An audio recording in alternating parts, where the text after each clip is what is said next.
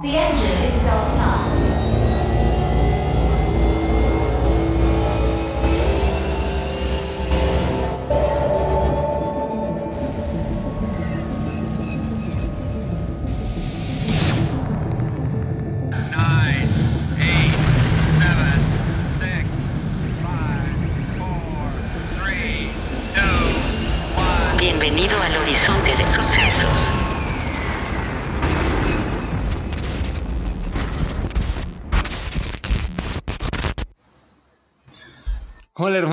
Estás hoy? Querido Peralta, muy bien, ¿y tú? Bien, también aquí de vuelta en otro episodio más de Horizonte de Sucesos. Pues sí, como verán, yo no soy el Camel de siempre, soy Camel del multiverso de podcasts. En mi universo mi nombre es Karenina y el podcast que realizo se llama Pan- La Pantalla Podcast. Eh, pero hubo ahí un hechizo que hizo que yo estuviera aquí el día de hoy en lugar de el Camel de este universo. Así que, pues vamos a hablar de, adivinen qué película. Sí, de Spider-Man. Yo les sigo diciendo Into the Spider-Verse porque así se llama en mi universo, pero realmente es Spider-Man No Way Home. Sí, así es. Hoy vamos a hablar, como ya habrán visto también en el título del episodio, de la última entrega de Spider-Man del MCU, que es No Way Home. Eh, vamos a empezar con tu opinión, Camel, Karenina, de la pantalla podcast eh, de la película, sin spoilers. Ok. A ver, esta película a mí me pareció muy emocionante. O sea, creo que mi primera definición de la película es que es muy emocionante. Eh, creo que cumple con muchas expectativas. O sea, para cualquier película de Marvel, que es como ser emocionante, ser entretenida, darte comedia, darte como todos estos elementos que ya sabemos de las películas de Marvel.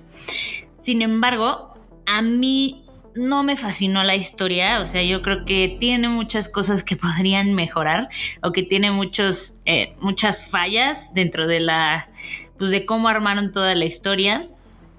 Y eso pues al final como que me, no sé, como que no me hizo que me fascinara. Pero pues ya eso básicamente. ¿Y tú? Yo realmente la encontré como una película bastante más allá de emocionante, emotiva. Eh, si bien es cierto lo que mencionas en esta cuestión de que hay muchos eh, detalles en cuanto a personajes, en cuanto a eh, argumento, en cuanto a narrativa, sí creo que cumple con lo, lo que al final querían que fuera esta película, que para mí lo mencioné igual ya antes de entrar al aire, pero para mí es una película eh, pues prácticamente Spider-Man es uno de los personajes, si no es que el más, eh, junto co- con, Batman, uno de los superhéroes más queridos eh, y más seguidos a nivel global. Y creo que la película es sobre todo, podremos decir que un fanservice bien hecho, pero es, es un poquito este, es dar un amor de vuelta a todos los seguidores y todos los fanáticos. Creo que eh, lo hicieron bastante bien. Eh, repito, sí estoy de acuerdo con que tiene fallas, pero creo que cumple su meta, eh, que es darle a los fanáticos de, los superhéroes y en este caso de, de Spider-Man lo que, lo que tanto estaban esperando. Y también para entrar un poquito en contexto, hago una pausa para avisarles que aquí acaban nuestros tres minutos sin spoilers.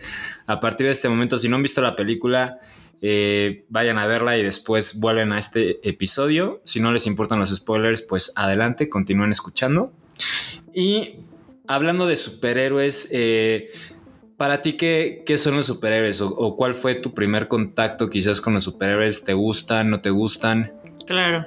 Eh, pues sí me gustan, pero siento, siento que es algo que siempre estuvo en mi, en el imaginario colectivo. O sea, como que yo sabía que existían Batman, que, que existía Spider-Man y así, pero no recuerdo ver como las caricaturas o algo así hasta antes de. o las películas viejas. Bueno, igual y sí la de la de Batman, la de Tim Burton, igual y sí en algún punto la vi en la tele o algo así, la de la esta planta. Bueno, esa. Y Hiedra. este, la, la hiedra venenosa o esa. ¿no? Hiedra. Bueno, solo la hiedra. Y este, pero de las primeras así que ya recuerdo como películas tal cual, pues justo fueron las de Spider-Man de Tobey Maguire y las de X-Men, que y quizás los cuatro fantásticos, pero de, que me acuerdo como de ver y de que sí me gustaran, pues esas. Mm, y pues, o sea, de ahí, bueno, ya vino el MCU y todo, me gustaba mucho Iron Man también y así. También mi papá siempre ha sido un poco como que medio geek, entonces pues más o menos de ahí sabía, ¿no? Pero pues ya, o sea, como que tampoco, nunca ha sido como de que, wow, me encantan los superhéroes, pero pues luego me da fomo no ver todas las películas y pues, pues ya, o sea, he visto todo MCU, he visto, oh, me gusta mucho, por ejemplo, La Mujer Maravilla, Capitana Marvel, todas las que son superheroínas.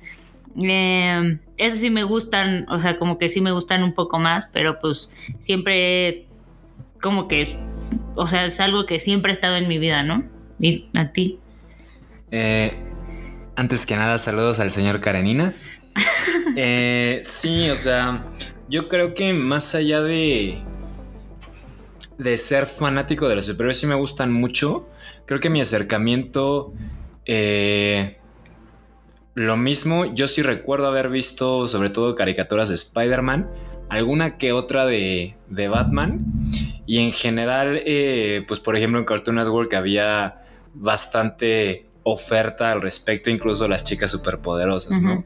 Pero creo que más bien mi acercamiento ha, ha sido, eh, más, allá que, eh, más allá de los superhéroes norteamericanos, sí es con la parte de, de superhéroes eh, japoneses en anime, en, en manga. Pero igual creo que de, de mis superhéroes favoritos y personajes favoritos, eh, es Spider-Man. Creo que sí tiene algo eh, más allá de lo que tienen los otros superhéroes que son superpoderes.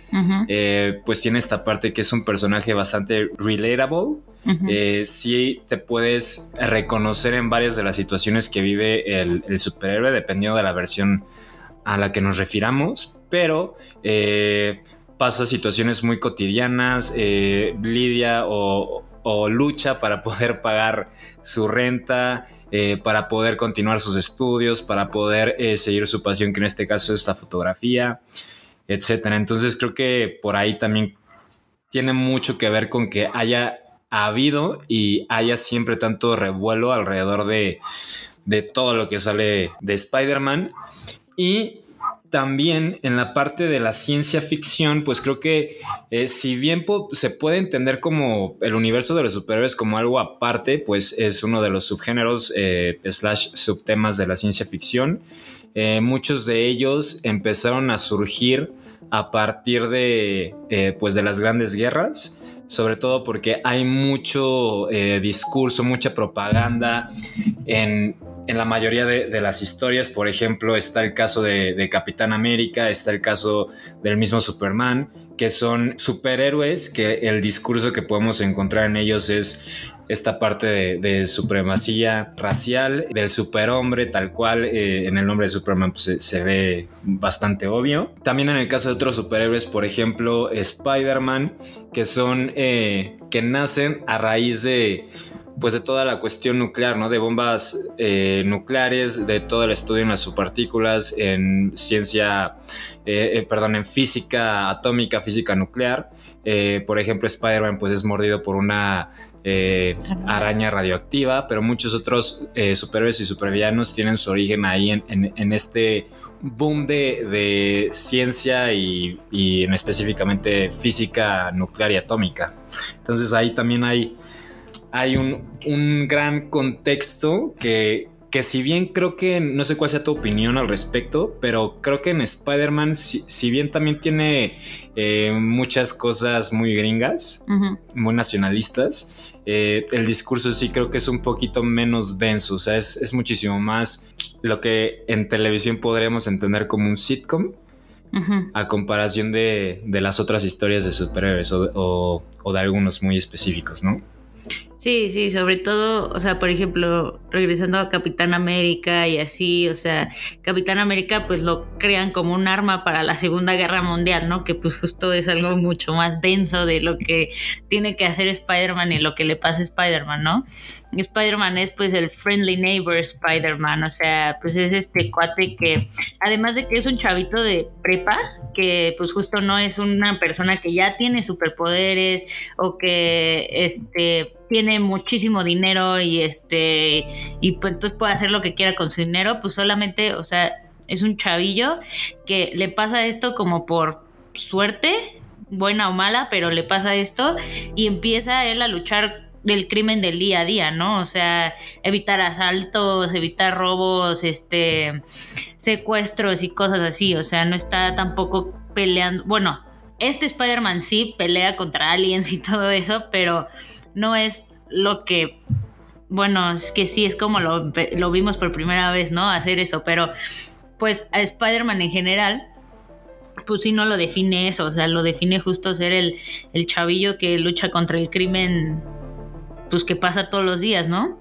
Y creo que en otros, pues justo eso lo hace mucho más light y además todas las películas tienen algo de comedia, ¿no? Bueno, pues ya dije que en general Marvel siempre tiene como que comedia, pero esta sí siento que es más como pues verlo a él empezar a pues valer madres porque está aprendiendo a usar sus poderes y cosas así, ¿no? Y este, incluso en la de Miles Morales que se le atora la mano en el pelo de la de Gwen, de la chava que le gusta y así, ¿no? O sea, como este tipo de cosas bobas que pues a los otros superhéroes no les pasa porque oh, son súper poderosos y son súper así, ya sabes.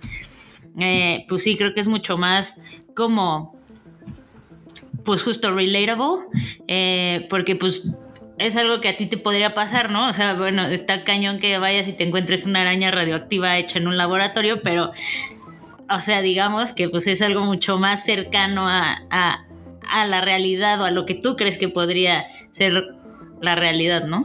Sí, que también en el caso de la comedia, eh, creo que en ese sentido el guion sí está muy bien trabajado, los diálogos son muy... Eh, no se sienten para nada forzados y me da la impresión incluso, eh, pues con, todo, con toda la evolución de, de medios, etcétera, la película tiene varias situaciones que las pensaron también para hagan un meme de esto, ¿no? O sea, aquí, le, aquí tienen una película de, de la que pueden sacar, la película dura dos horas y media casi, eh, tengan dos horas y media de memes, ¿no?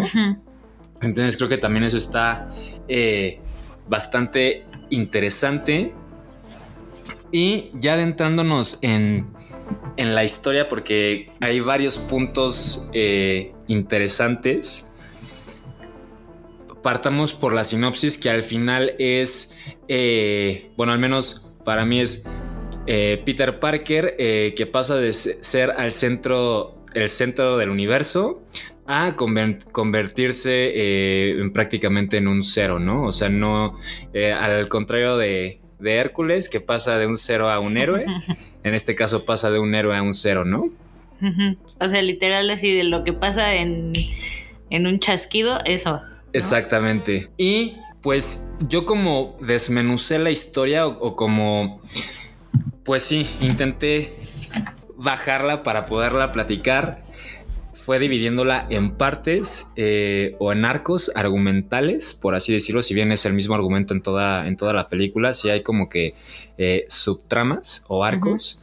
Eh, el primero pues es el principio y es el hechizo del olvido, ¿no? La película empieza justamente en donde se quedó la última de Spider-Man, vuelve a ser dirigida por John Watts eh, y también vuelven a escribir Chris McKenna y, eh, Eric Summers. y Eric Summers. Entonces creo que también en esta parte de, de- de trabajar con el mismo equipo también creo que funciona bastante para darle mucho sentido a pues a la historia, ¿no? No, no como en el caso de Harry Potter, que también mucho tiene que ver con que pues algunas cosas entre las películas no, no hacen tanto, sen- tanto sentido. O sea, por ejemplo, aparecen unos personajes en una película, en otra ya dejan de aparecer, eh, etcétera. Creo que tiene mucho que ver también por porque lo hicieron equipos de trabajo diferentes, pero en este caso vuelve a ser el mismo. Y volviendo al, al arco, al primer arco, que es el hechizo del olvido, repito, la película empieza donde termina la anterior entrega, que es con eh, Misterio, revelando la identidad de, de Spider-Man, en este caso Peter Parker. Todo esto a través de, de James Jameson.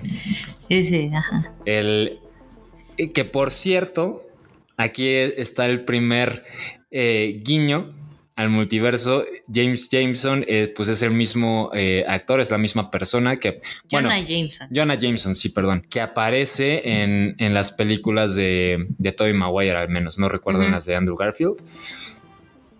Si bien no sabemos qué tanto es la misma persona, pues al menos es el mismo actor, ¿no? Y entonces eh, Peter Parker empieza a enfrentarse con, con ciertas eh, situaciones a las que pues una persona famosa, en este caso probablemente la persona más famosa de- del mundo o- Ujú. o, o de su universo, eh, pues se tiene que enfrentar. De acoso de paparazzis, de, de medios, de prensa, etcétera. Eh, un, un alto estrés por lo mismo. Eh, um, si bien hay ciertos personajes secundarios como el director de la escuela y, y otros, eh, el, el profesor y creo que el profesor también de, de No, no gimnasia. estaba en contra. El coach estaba como El que coach en contra. y- sí estaba un poquito en contra. de- eh, decía justo que Misterio tenía razón de que. Spider-Man era el, el villano. Pero eh, también encontró, encontraba apoyo en, en- en otras personas, ¿no? Eh, esto se queda muy claro. No, no es como que todos odien a Spider-Man y a Peter Parker, sino que pues es una... El público está dividido en sus opiniones al respecto. Pero además de esto, pues también encuentra algunas situaciones no tan agradables o no tan favorables, que es por ejemplo, eh, pues ellos justo están en su último año de, de preparatoria, están aplicando para, entrar a sus universidades eh, y en todas eh, son rechazados, Peter Parker por ser Spider-Man y MJ y Ned por ser amigos de, de Peter Parker, ¿no? Si bien quizás no rechazados tal cual, son eh, pues prácticamente sus, sus solicitudes no son tomadas en cuenta.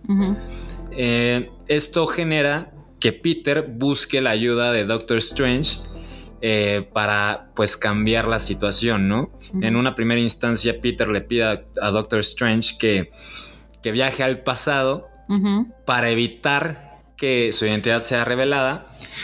Pero eh, Doctor Strange se niega diciendo que es, es una petición bastante egoísta, pero que sí puede hacer un hechizo en la que las personas olviden eh, cuál es la identidad de Peter Parker. Y que ya no tiene la piedra también. Para viajar Ah. para atrás. Justo, y que ya tampoco tiene la, piedra, la gema del, del Sí. tiempo para poder viajar en el tiempo. Entonces, eh, pues prácticamente esa era una opción cero viable.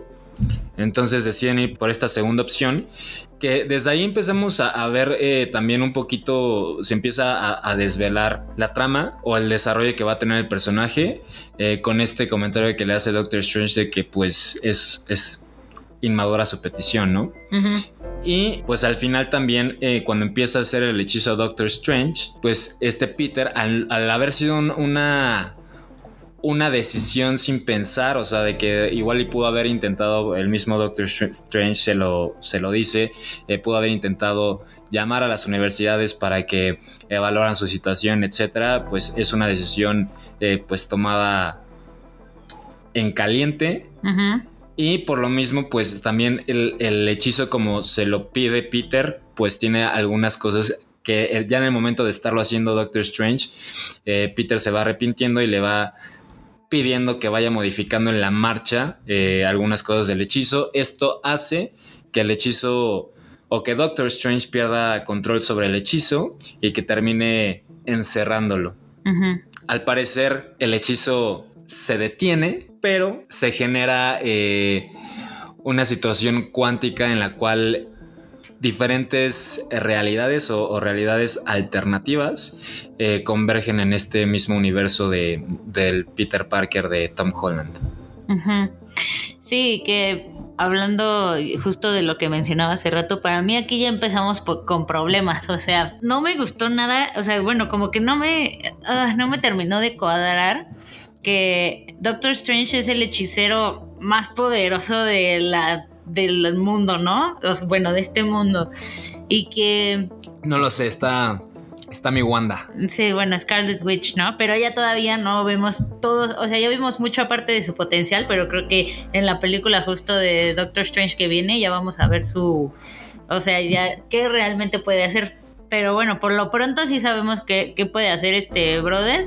Y pues se me hace como muy... eh, que porque un güey está hablando, o sea, literal porque le está diciendo, no, no, mejor no, que se cambie todo el hechizo. O sea, como que no me termina de cuadrar por qué Peter podía cambiar el hechizo cuando el que lo estaba haciendo era él. O sea, como que, pues si tú estás haciendo el hechizo, al final Peter menciona de que, bueno, toda la gente que ya sabía que era Peter Parker debe de saber, y ahí es cuando explota esa madre, y que al parecer eso es lo que hace que los, que los villanos de otros lugares eh, vengan a, pues, a buscarlo a él, ¿no?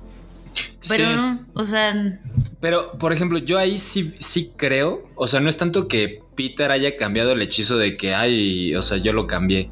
O sea, más bien le estaba pidiendo que cambiara el hechizo y de hecho en, en esa secuencia sí se alcanza a ver cómo con cada petición que hacía Doctor, eh, Peter Parker, Doctor Strange eh, Iba modificando el hechizo porque pues, también esta parte de los hechizos de Doctor Strange para quien no haya visto esta película ni la eh, primera película de Doctor Strange son bastante visuales, ¿no? Entonces aparecen como que, ¿qué son? Las, las drunas runas. las runas, perdón, eh, las puedes ver, ¿no? Entonces es, es muy vis- visual esa parte y al menos a mí, o sea, pues sí me quedó eh, claro que pues sí quien estaba modificando el hechizo era, era Doctor Strange. Pero justo como dices, esta, esta última petición que fue la de eh, que toda- todas las personas que sepan mi, mi identidad, que ya hayan sabido mi identidad, eh, que, que la sigan sabiendo. Esto es lo que justo genera que reali- las realidades alternas entren en, este, en esta realidad, ¿no? Bueno, en, en la realidad de, de este Peter Parker. Eh, y los villanos que llegan son Lagarto, el lagarto de Andrew, de- del Spider-Man de Andrew Garfield, el electro de, Andrew del Spider-Man de Andrew Garfield, eh, Doctor Octopus de Tobey Maguire, eh, Duende el. Duende Verde de Tobey Maguire y el Sandman. Sandman de Tobey Maguire.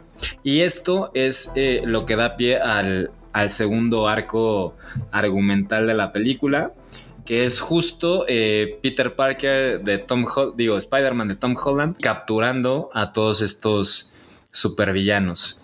Eh, el primero con el que se enfrenta, si mal no recuerdo, es Electro. No, el primero que se enfrenta es eh. Doctor Octopus, que también ahí es algo bien curioso, eh, lo comentaré más adelante, pero justo eh, eh, cuando se enfrenta con Doctor Octopus, incluso como el traje que usa este Spider-Man tiene la tecnología de la nanotecnología de Iron que Man. desarrolló este Iron Man, bueno, que desarrolló Tony Stark. Tony Stark. Al final, Doctor Octopus como que se la roba, se empieza como que a comer su traje, pero esto genera que haya una comunicación bidireccional. Entonces, Spider-Man también, bueno, eh, sí, el Spider-Man de Tom Holland también puede controlar los, los tentáculos de Doctor Octopus y es así como termina eh, derrotándolo y capturándolo.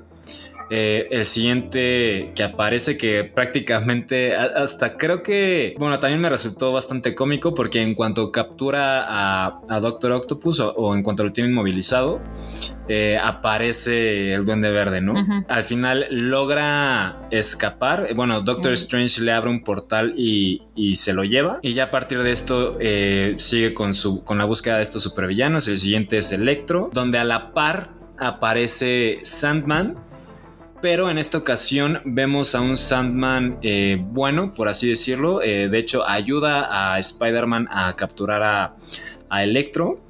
Porque al final de, de la de las películas de Tobey Maguire, bueno, a la- al final de la participación de Sandman en esas películas, pues queda como que en términos buenos con Spider-Man y de hecho lo está buscando para pues saber qué pedo, ¿no? ¿Qué está pasando? Los empiezan a llevar al calabozo que hay abajo del, del templo de Nueva York de, de los magos de Doctor De los Strange Doctor Strange. de los Doctor Strange. Y Doctor Strange, si mal no recuerdo, es quien captura al hombre lagarto. De hecho, cuando llegan, Ya estaba ya ahí, ¿no? estaba ahí. Y eh, pues al final, este Norman Oscorp se entrega. Osborn se entrega a, a la tía May, ¿no? O sea, va y busca. su ayuda buscando a Spider-Man.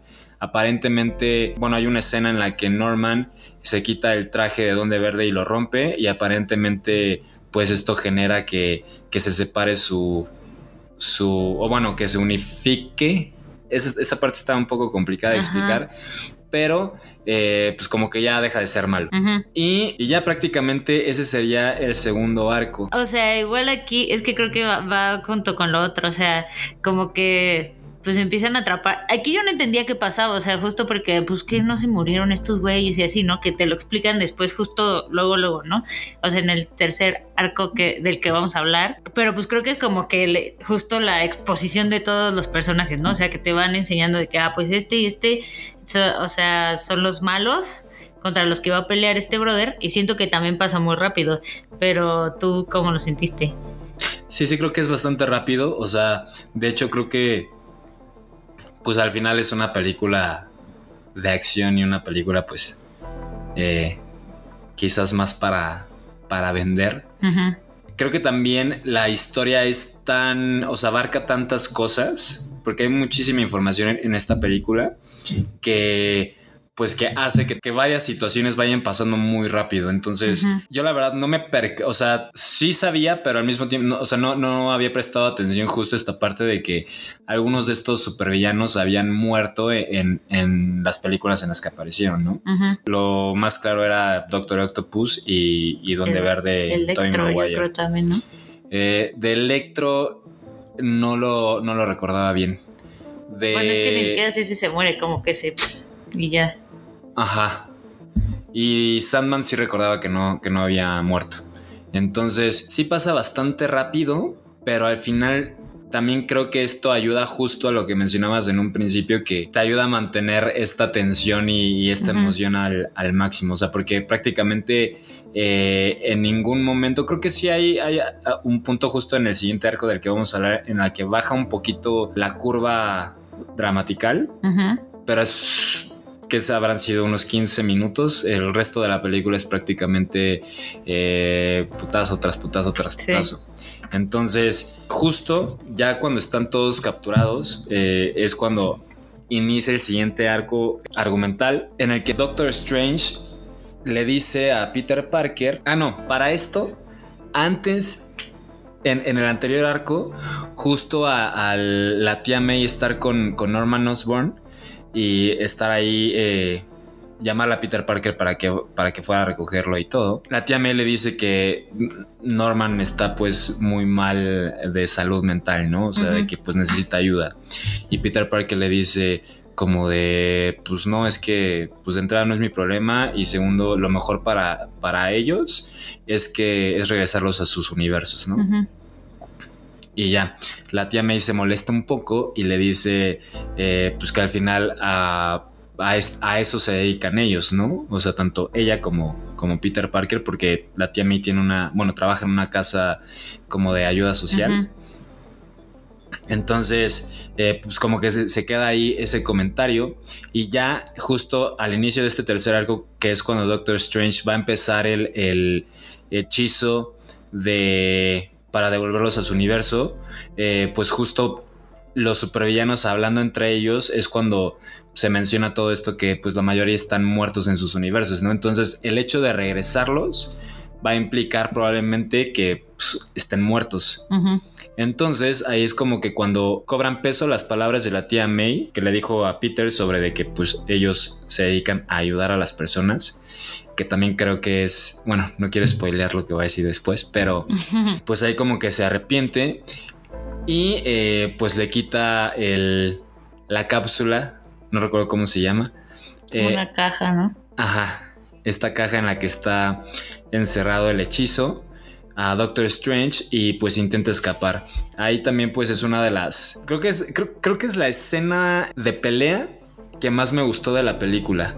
Eh, justo porque eh, intenta escapar Spider-Man, Do- Doctor Strange pues va atrás de él, lo mete en este universo espejo en el que eh, se parece mucho en la cuestión como de, de- de la parte espacial, de- del espacio, Eh, se parece mucho a lo, a lo que vimos en, un, en, en su momento en, en Inception, que es como todas las cosas eh, pues se van eh, deformando, transformando, etcétera, ¿no? Y eh, llega un punto en el que Doctor Strange parece que va a salir victorioso, pero Spider-Man lo derrota con trigonometría básica.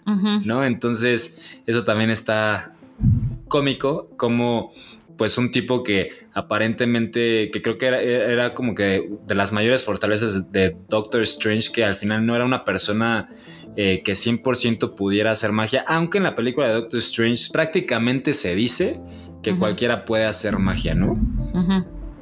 Eh, lo, que sí, lo que sí se notaba mucho desde el principio de la película es que era un tipo completamente brillante, ¿no? O sea, que su, su capacidad intelectual está más allá de la, de la mayoría de, de todos los demás, ¿no? Entonces, repito, esto me pareció bastante cómico que como una, si bien Peter Parker eh, en todos sus universos o en todas sus películas y en los cómics también ta- es, es un tipo igual brillante, eh, pues al final lo termina derrotando utilizando matemáticas más básicas de las que aparentemente existen en el universo espejo, ¿no? Sí, sí, sí. Y aquí, este, o sea, creo que aquí también están como este tipo de cositas que siento que no se explican bien. O sea, como, ¿por qué? O sea, no entendí muy bien cómo iba a ser, cómo iba a regresarlos con la caja. Este, no entendí muy bien por qué él sí puede moverse cuando, cuando Doctor Strange lo saca de su cuerpo. Bueno, como que saca su alma de su cuerpo. Como, ¿por qué se mueve rápido, no? Si incluso Doctor Strange no podía hacerlo. Y creo que también esto tiene que ver, o sea, creo que también hay muchas cosas sobre que no explican bien cómo funciona el multiverso, ¿no? Que yo creo que pues ese va a ser el tema de la película de Doctor Strange, la que viene. Pero igual de por qué regresaron si están muertos, o sea, como por qué vinieron a este universo si están muertos y otros no están muertos, y justo lo que mencionabas hace rato fuera de aire, ¿por qué no vino Harry Osborn, no? O sea, de que también... Sí, faltó mi James Franco. Ajá, que también es uno de, uno de los villanos y... Al y final, al no final viene- aliado, al final de Spider-Man 3. Bueno, sí, de ya Tobey se Maguire otra vez su compa. O por qué no viene Venom de Tobey Maguire, ¿no? Que bueno, también sabemos ahí un poco por qué al final, pero... como Porque este güey, cosas. el, ¿cómo se llama? El de That 70 Shows, Ujú. lo hace muy mal. O sea, creo, que- creo que por. O sea, James Franco sí, sí se extrañó, pero no recuerdo, se apellida Topher. No, se llama Topher Grace, ¿no? Topher Grace. Eh, lo hace bastante mal. O sea, qué bueno que no vino porque me hubiera enojado. Bueno, o sea, como que ahí siento que este tipo de cosas que, eh, pues justo más bien se enfocan en otras cosas que en explicar que, que, o sea, por qué esto funciona así, por qué está pasando todo esto, ¿no? Sí, Y que creo...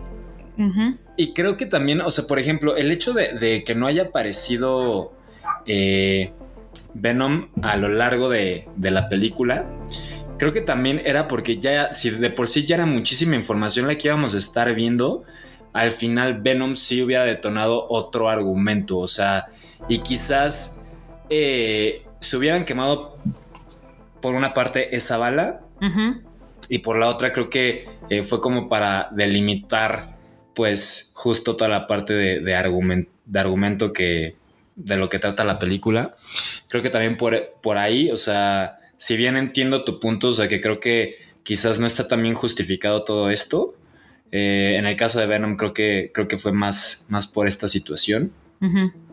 Y también creo que fue para no quitarle, eh, pues hasta cierto punto, el peso o el protagonismo a- al personaje de Tom Holland, porque eh, pues también ya te- me entiende, y, y también quizás por presupuesto, porque Sí, sí, sí, pues, claro. ya, ya iba a ser bastante caro, si de por sí me imagino que costó bastante traer a todos estos actores.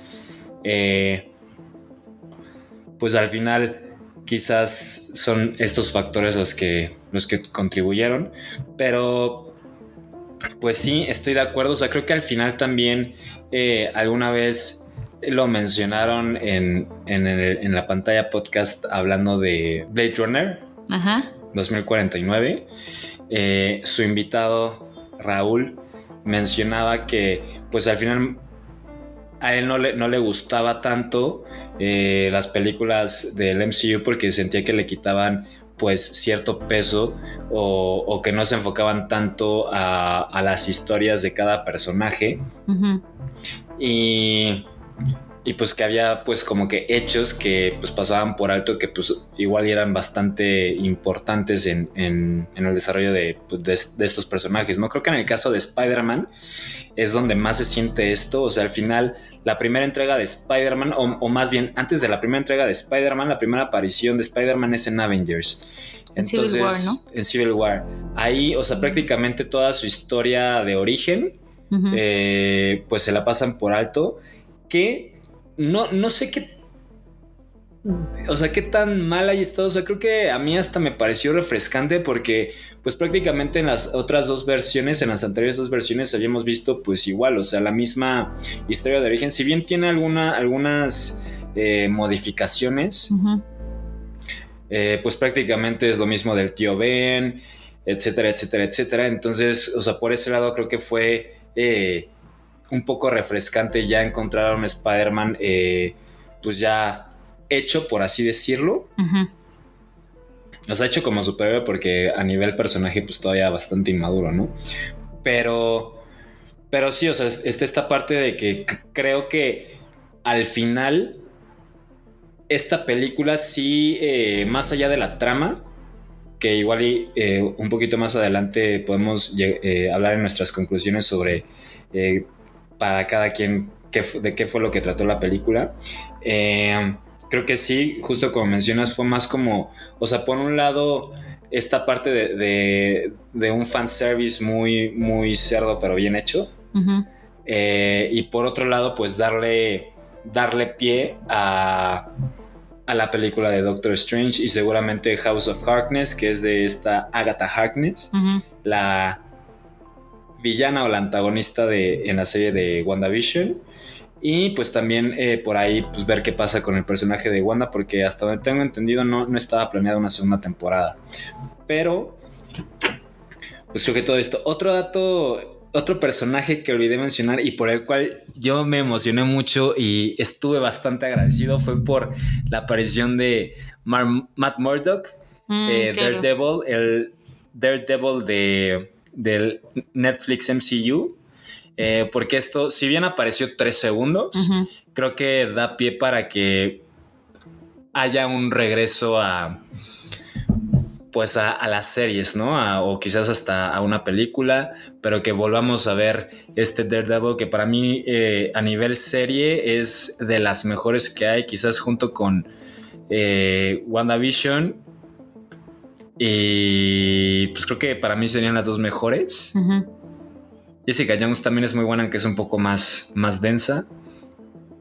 Y bueno, me mamó la de eh, Winter Capitán Soldier y The Falcon, Falcon. And the, Falcon and the Winter Soldier, ¿no? Porque pues, soy bien Call of Duty.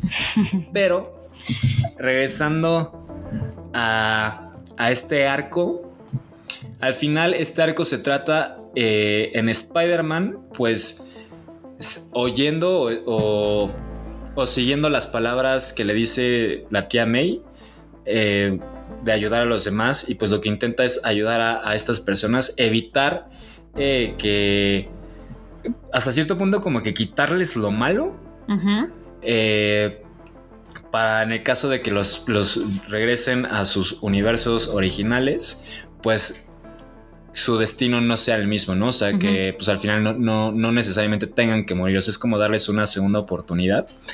Y eh, aquí ya voy a mencionar lo, curio- lo curioso, o sea, en- justo en este arco argumental vemos a un Norman Osborn muy cooperativo, es el primero que le dice, no, pues que yo te ayudo y, y la chingada.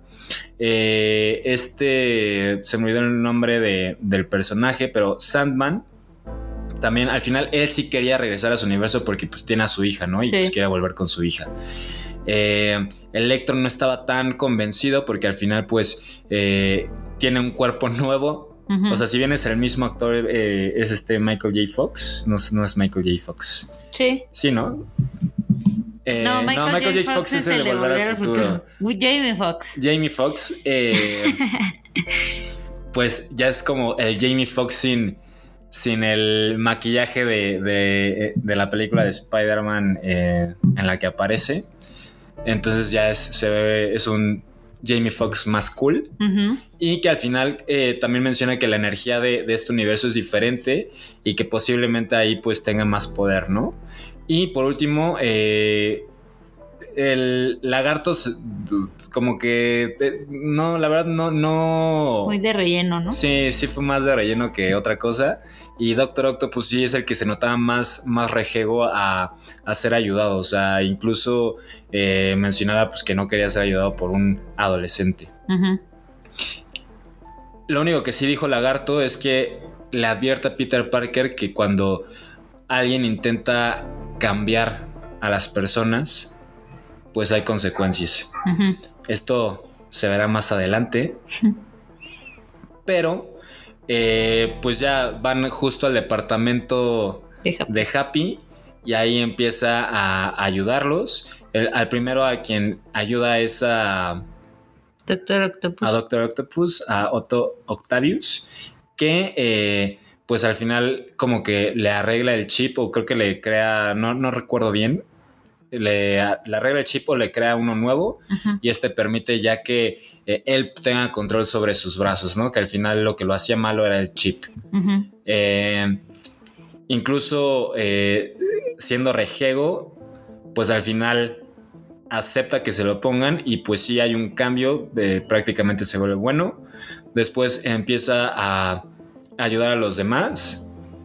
Bueno, a desarrollar la cura, que también ahí tienes, eh, creo que un comentario en, en cuánto se tardó en, en hacer estos Ah, sí, sí, sí. desarrollos. No, bueno, en esta parte no, porque eh, lo estaba haciendo con el artefacto este de, de Tony, que es como, ah, bueno, pues sí, tienes una cosa que te va diciendo literal cómo lo puedes hacer y todo eso, ¿no? Sino más adelante, ya cuando los vuelven a hacer, después de que pasa todo el relajo, ahí sí digo como, güey, los hicieron en tres minutos y no tenían la máquina, ¿no? Pero ahorita ahondamos en eso, ahorita que expliques de, o sea, qué pasa en esa parte. Ok, ok. Y eh, después sigue, bueno, ya tenía más o menos trabajado el tónico que le iba a dar a Norman y empieza a drenarle la energía a, Electro. a este Electro que pues lo iba a convertir en una persona sin, sin poderes, ¿no? El chiste es que justo ahí, por si hablando de, de lo que no, no te no, o lo que te quedó, lo que te dejó bastantes dudas de esta parte de cuando Doctor Strange eh, le quita El alma. el alma, bueno, le saca el, el- el alma o el yo metafísico a Peter Parker. Eh, al parecer, según nos comentan nuestros amigos de New Rockstars, vayan a ver su, su review de la película, bueno, sus easter eggs de la película. Eh, lo que mencionan es que probablemente esto hizo o ayudó a que el sentido arácnido de Peter se tuviera un crecimiento, o sea, que se, se hiciera como que más robusto, más, fuera un poder muchísimo más desarrollado, ¿no? Entonces ya estando aquí eh, ayudando a todos, justo cuando está a punto de terminar de drenarle toda la energía a Electro, eh, su sentido arácnido se despierta y empieza a, pues, a sentir un peligro, ¿no? Y, y es una escena bastante complicada porque incluso no, no te das mucha cuenta tampoco de qué está pasando, o sea, de la nada pues se pone medio raro el Peter. Y, pero pues tú no estás viendo que pase nada, ¿no? Porque solo, también ahí creo que lo hicieron bien en cuanto a la filmación, porque solo estás viendo su cara como con este lente que hace que todo lo de atrás se vea como más hacia el fondo, pues. Sí, sí, sí. Y este, y solo, y es, o sea, como que trae la cámara pegada aquí al, al pecho, pues, o sea, si él se mueve, se mueve la cámara con él. Entonces, pues no estás viendo nada que está pasando, ¿no? Solo su sentido arácnido. Y que es una sola toma también. Que Eso sí, se los reconozco.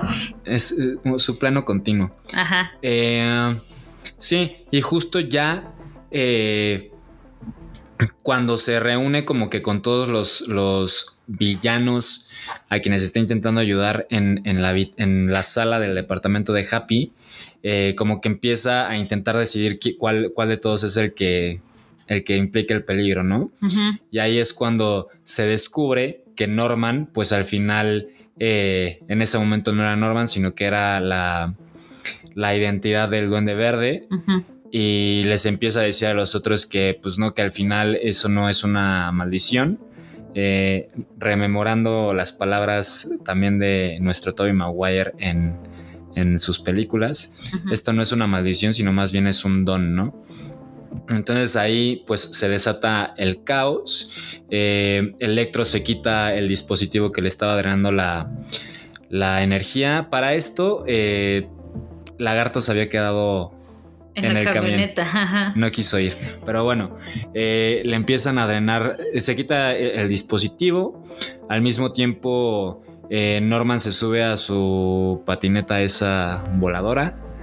Y eh, este Octavio pues como que se queda así de que, pues qué pedo, o sea, de que prefiere como que no entrar en conflicto. Lo mismo que que Sandman, que pues al final él era como que pues yo que me meto en este pedo, o sea, aquí se armar los, los tazos, mejor me, me voy. Pero sí le dice como ¿qué, qué está pasando, o sea, de que por qué lo, por qué lo atacas al, al duende verde, ¿no? Y como que a mí medio no sabe qué. Sí, qué sí, hacer. como que todos están muy confundidos. Es, es una escena bastante eh, bien lograda. Y al duende verde se lo está madreando. Sí. Y pues esto da inicio al siguiente arco argumental, el cual es pues los villanos no quieren ser ayudados, ¿no? Eh, repito, lo que, me, lo que me pareció pues bastante bien en el tratamiento fue como el, el que al principio eh, fue este contraste entre Doctor Octopus y Norman. El que al principio quería ayudar es el que termina como, por así decirlo, traicionándolos. Y el que estaba más eh, rejego a, ser ayudado es quien al final, eh, pues sí termina como que volviendo a ser bueno, ¿no?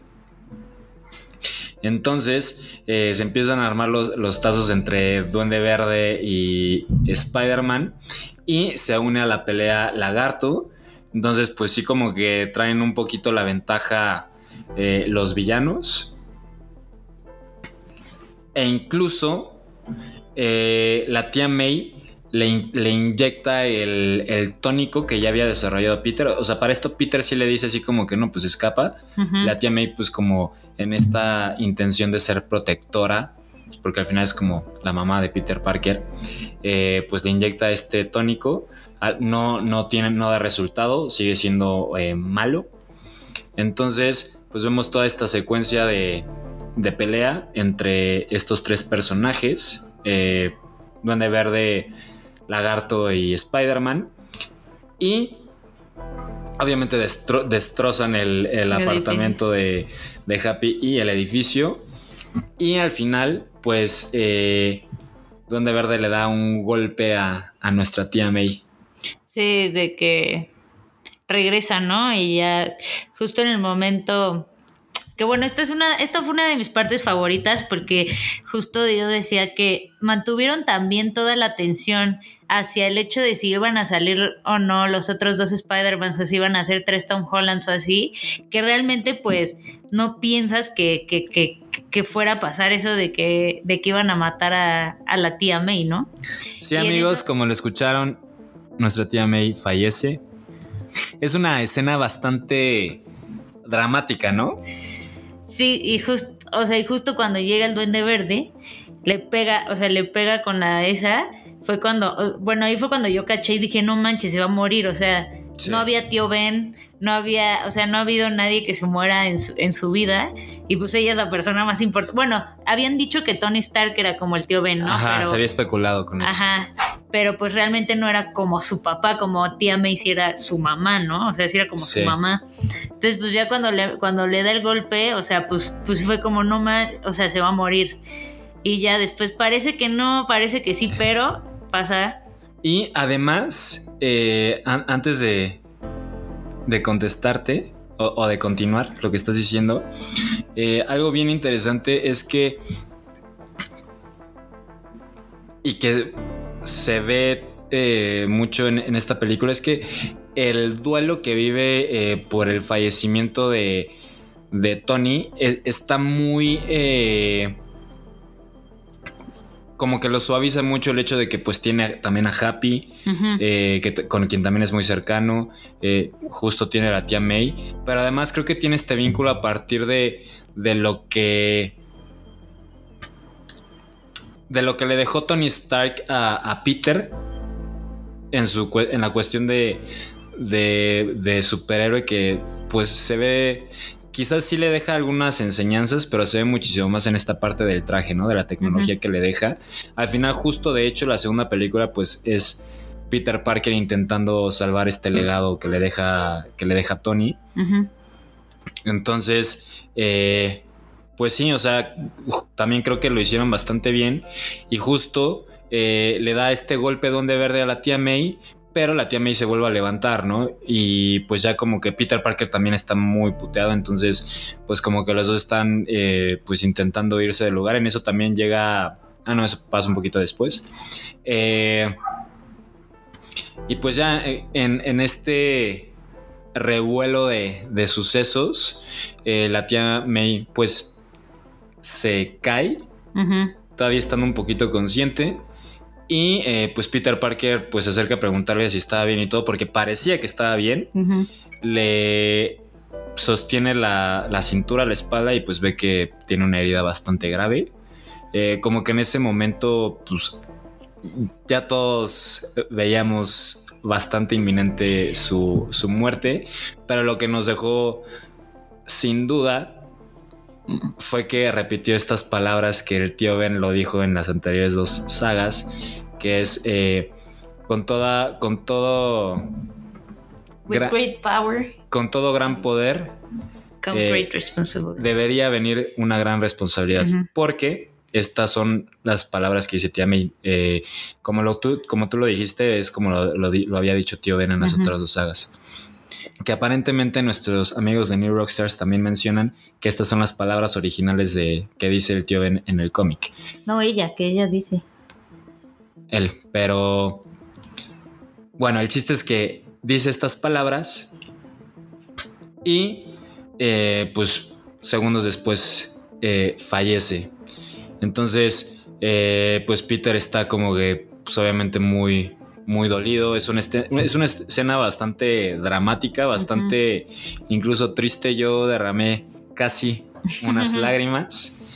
Eh, igual, o sea, creo que repito, como tú lo dijiste, o sea, estuvo muy bien llevado porque pues al final eh, pues no te lo esperas porque estás esperando más otras cosas, ¿no? Claro. En eso igual llega Happy, pues se da cuenta que la tía May había muerto y eh, pues le dice a, Peter que escape. Peter pues se va y se va al, al techo de, de su escuela que es donde acostumbra ir para estar solo y para eh, separarse del, del estrés de, de la vida. Y esto da inicio al siguiente arco argumental, en donde volvemos con, con MJ, que por cierto no es Mary Jane, es Michelle Jones Watson. Michelle Jones Watson y Ned, porque para esto ellos ah, se habían eh, guardado eh, la cápsula con el hechizo. Y el anillo de Doctor Strange. Y el anillo de Doctor Strange, porque al momento de que Peter lo derrota, lo deja encerrado en, en este universo espejo. Y le quita el anillo y se lo queda a este Ned. Bueno, se lo deja a Ned. Y eh, también para esto, una de las cosas que, que comentamos cuando recién vimos la película es que al final también la, pel- la película eh, pues trae este mensaje de desde un principio de eh, pues que Peter, o sea, sí se da cuenta que pues que le ha traído problemas a tanto a MJ como a Ned, ¿no? O sea, al, al involucrarlos en su vida como, como Spider-Man, como superhéroe. De hecho, por eso eh, pide eh, como que el- el- este hechizo de que todos olviden su, su identidad, pero pues se arrepiente al- a la mera hora, ¿no?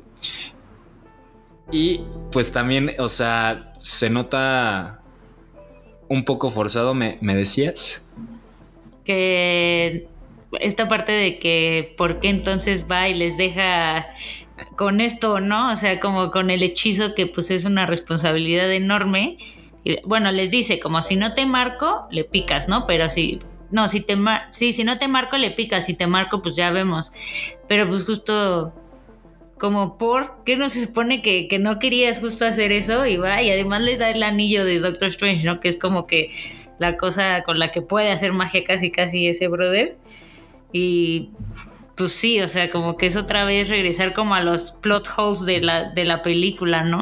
Sí, que justo eh, también lo que yo lo que yo comenté fue que quizás es si bien ya se había como que dado cuenta de esto, eh, quizás todavía no, no estaba listo para pues dejarlos fuera, ¿no? Eh, creo que también como que les da estos eh, objetos para que los cuiden, porque cree que así no van a estar tan involucrados en, en los sucesos. Pero, pues, es un poco esta irresponsabilidad y esta falta de, de madurez y también como que, pues, de que, güey, estás bien pendejo. O sea, obviamente lo sigues metiendo y les estás dando algo por lo que seguramente estos güeyes van a ir en caso de que, pues, se te salga de control el pedo, lo cual pasó. Sí. Entonces, como de, pues, güey, o sea, sí, sí, sí es un poquito. No, no, no lo siento tanto como un eh, hueco Argumental, pero sí siento que es, que es muy floja esa parte, o sea, que está muy, muy, muy poco trabajada. Eh, pero, volviendo al arco, eh, nos sitúan de nuevo con Ned y con MJ esperando a escuchar de, de Peter.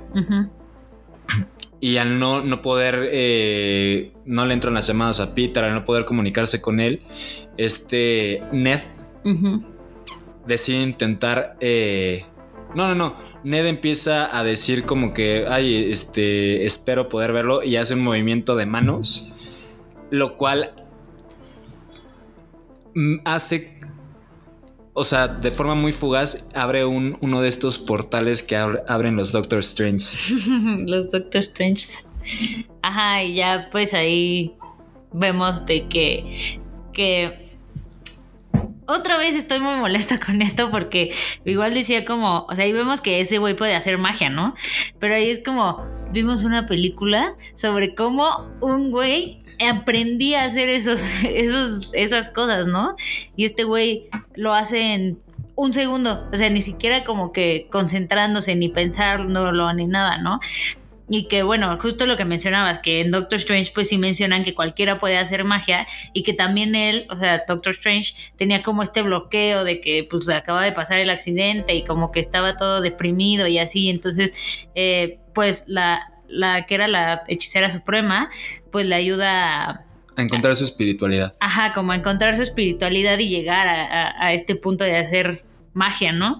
Pero de todos modos, como que en el momento fue, güey, ¿por qué? O sea, de que sí entiendo que quizás este brother tiene más este como propensión a hacer magia y a ser mago, pero igual como que fue de, pues, o sea, no sé, no, igual no me convenció, o sea, es que justo son este tipo de cositas que siento que no están tan bien pues justo argumentadas, o sea, siento que dejan muchas cosas como sueltas que seguramente van a explicar después, o sea, que sí creo que van a explicar después porque va a pasar la película de Doctor Strange, porque seguramente a Ned lo vamos a seguir viendo en las películas, etcétera, pero que en ese momento fue como, ah, o sea, entiendo que entiendo que, que, se- que sepan, este, digo, entiendo que tengan estas, que se quisieran como que concentrar más en otras cosas, pero pues, o sea, no sé, como que pudieron haberlo explicado mejor. O sea, también en, en una primera instancia eh, lo vi como tú, eh, dejando de lado esta parte que, que pues sí, que al final sí se menciona en el encuentro de Ned con Doctor Strange, le menciona que la abuela, la abuela de Ned, siempre ujú. le ha contado que pues tienen como que esta sensibilidad para la magia, etcétera, y que y justo menciona Ned que tiene a veces un cosquilleo en las manos y Doctor Strange le dice, pues ve al médico, ¿no? Seguro tienes una puta enfermedad, güey. Ajá. Eh, pero también creo justo de lo que comentaba de esta de esta pelea entre Doctor Strange y, y Spider-Man, creo que ahí también podemos ver un indicio que es esto de que al final a Doctor Strange le, contó, le costó tanto, de entrada porque fue su desarrollo de personaje, Claro. y segundo porque su forma de entender las cosas era a partir como que de, de muchísimo más de la ciencia, o sea, Mm. quizás más estudiándolo y así, que, que a partir de una sensibilidad. Entonces, quizás esa también puede ser la diferencia y donde yo encontraría también un poco, eh, pues, justificación a esto, ¿no? Pero, justo aquí es eh, El momento más emocionante, yo más creo, de la esperado, sí, más emocionante, pero creo que porque también lo hicieron muy bien, o sea, acababa, acababa de ver morir a la tía May. Acto seguido ves a Ned pudiendo hacer magia y eh, pues ya una vez que, que vio que, que- que medio pudo hacer eh, uno de estos portales, lo intenta. Llamando a eh, Peter llamando a Parker, ¿no? Peter Parker. Y aparece nuestro Andrew Garfield, carajo. Sí, aparece que luego, luego desde que se ve en el portal dices como ese güey no es Tom Holland porque está más alto, porque, o sea, porque no trae el mismo traje y así, y ya fue como de que no manches, no manches, no manches, se acerca, llega, se quita la máscara y literalmente todo, toda la sala de cine gritó, o sea, literal fue como de... "Ah, ah, ah", Y pues Pero para esto, corrígeme, ¿no fue más bien que invocó a Spider-Man? no, dice Peter Parker, Sí, porque Peter después vuelve a decir Peter Parker y llega el otro Peter Parker. Sí, porque después de esto vuelve a invocar a Peter Parker y aparece nuestro Tobey Maguire. Lo preguntaba porque justo eh, llega Andrew Garfield, pero con el, Con el traje. con el traje de Spider-Man y llega Tobey Maguire sin el traje de Spider-Man. Entonces, por, ahí- por eso me surgió la duda. Pero sí, pues aparecen estos dos personajes eh, que incluso Andrew Garfield pues se nota bastante desorientado. Ujú. Eh, Tobey Maguire se nota. Aparte es un, es un, es un Peter, el de Tobey Maguire es un Peter Parker. Me gustó mucho porque sí se ve un personaje ya bastante maduro. O sea, se ve viejo Sí. de entrada, pero también se ve bastante maduro. O sea, incluso eh, hacen ahí un chiste de que parece eh, un. ¿cómo, se, cómo les dice? Un ministro de iglesia, ¿no? Por, por su Ah, sí. presencia y, y en la forma en la que estaba vestido, etcétera. Entonces, pues ahí es cuando justo aparecen. Creo, Ah. creo que también estuvo muy bien hecho de que, o sea, no, no- no los metían así de que del- al pri- desde el principio como a los villanos, sino que le dieron tiempo, o sea, como de que, güey, o sea, si van a venir o no, si los vamos a ver o no. Sí. Y este, y creo que también por ese, en ese sentido, lo hicieron muy bien, pero creo que lo que hizo que fuera tan emocionante y tan, o sea, que literal el cine gritó de emoción, fue por esto de que acaba de morir la tía May, entonces llevaron muy bien el... La, curva emocional, o sea, creo que eso es más eh, un trabajo de, de que lo pensaron, a- o sea, sí buscaron estas emociones Sí. y, y lo hicieron de, de- de forma, de la mejor forma posible para poder lograrlas. Y que igual tiene que ver con esto, ¿no? O sea, como de que les estamos vendiendo y diciendo y toda la conversación se ha hecho en torno a si van a salir estos güeyes y les metemos esto que igual, igual y sí la gente ya había pensado, quizás no, bla, bla, bla, pero como que, que totalmente no era lo primero que tenías en la mente cuando ibas a ver la película, que era lo de May, y pues muy triste y todo, y después, bueno, ahora sí vamos a darles lo que querían, ¿no? Sí, que incluso, eh, pues, se siente, o y sea, tomarte desprevenido, perdón. Sí, sí, sí. Yo, por ejemplo, tuve estas sensaciones de que eh, en, en algunas de las peleas anteriores, o sea, por ejemplo, contra, sobre todo contra Duende Verde cuando muere la tía May, así de que, pues igual y ya ahorita es cuando van a salir estos güeyes, ¿no? Al menos Tobey Maguire, porque pues... eh, bueno, es que aparte eran los dos, dos villanos de, de los dos diferentes Spider-Man, entonces también hubiera podido hacer sentido, pero creo que lo hicieron de una mejor forma. Sí, sí, sí. Y justo con esto, pues es el siguiente arco argumental al que nombré Spider-Verse y desarrollo de personaje como tal del Spider-Man de, de Tom Holland. Aquí lo siguiente que vemos eh, de- después de que aparecen estos Peter Parkers es eh, pues que los vemos llegar ya ahí al techo de la escuela donde estaba Tom Holland y eh, pues se acercan eh, MJ y Ned a hablar con él, a, dar un abrazo y todo.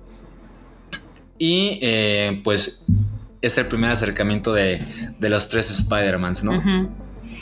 Sí, este, y aquí pues creo que es la parte como de, pues justo el primer acercamiento y el, oye, pues somos la misma persona, ¿no? O sea, de que empiezan a hablar de que, no, pues yo también tuve pérdidas, no, pues yo también, Pero antes Tengo de, esto. antes de eso, perdón por interrumpirte, pero también, o sea, creo que. eh, o sea, también me, me gustó mucho cómo lo hicieron, porque, pues, justo fue este contraste en, en lo que estábamos sintiendo nosotros como espectadores a las emociones que. Pues que mostraba el Peter Parker de Tom Holland, ¿no? Porque era, pues, o sea, prácticamente me vale verga que estén estos dos güeyes, ni los topo, vayan a sus universos, o sea, sí. eh, pues es lo que, lo que hay que hacer, ¿no? Y ya justo es cuando empiezan a, platicar, empiezan a, a contarles ellos su, su origin story. Eh, que por cierto, justo esta muerte y de lo que hablábamos de que no habíamos visto una origin story eh, en el Peter Parker de Tom Holland o en el Spider-Man de Tom Holland, pues esto llega a, a saciar como que este hueco, ¿no? claro. O sea, la pérdida, eh, las mismas palabras de que con un gran poder eh, debería venir una gran responsabilidad, etcétera, ¿no? El coming of age. O sea, como el de El que. coming of age. El darse cuenta de que no es una. Coming of age. Que no. El darse cuenta que. Pues lo que está haciendo es más grande, ¿no? Que, que él, bueno. Que eso le había pasado a los otros dos. No sé si este güey ya más o menos traía eso por.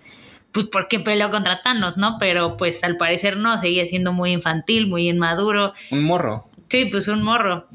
Y aquí ya es como de que, pues no, güey, o sea, es más, es más allá, ¿no? Justo es un gift y es al mismo tiempo una maldición y todo lo que los otros ya aprendieron, ¿no?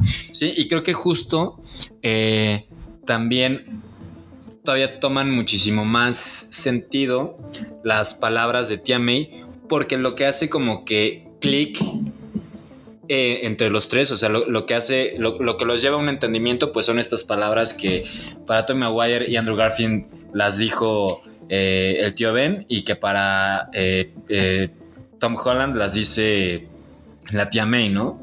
Entonces, ya a partir de esto, pues es cuando pues empiezan a colaborar y empiezan a volver a trabajar en los dispositivos para pues salvar a, a estos villanos. O sea, más allá de, de regresarlos así sin más, o sea, pues retoman esta idea de, o continúan esta idea de, pues de salvarlos. Y eh, pues justo si vemos ahí también, eh, pues que incluso lo hacen más rápido, ¿no? O sea, al menos en, Sí. en la temporalidad de, de lo que estábamos viendo, de qué tan rápido iban pasando las cosas, fue muchísimo más rápido el trabajo que hicieron estos tres eh, Peter Parkers juntos de lo que había hecho Peter con, con Norman. Sí, que además de que, o sea, bueno, no sé si ya crecieron para ser científicos, pero pues eran como que aficionados, ¿no? Por lo menos en las películas de Spider-Man. Y el otro güey sí era como que un científico. Bueno, kind of, ¿cómo, cómo cuál es la frase? Soy medio científico myself, ¿no? O algo Ajá. así, como que tenía una empresa que hacía ese pedo. Y además tenía la máquina de, de Tony Stark que hacía todo mucho más rápido y así. Y que les daba las instrucciones y estos güeyes, ah, sí, sí, ahorita en tres segundos y lo arman todo.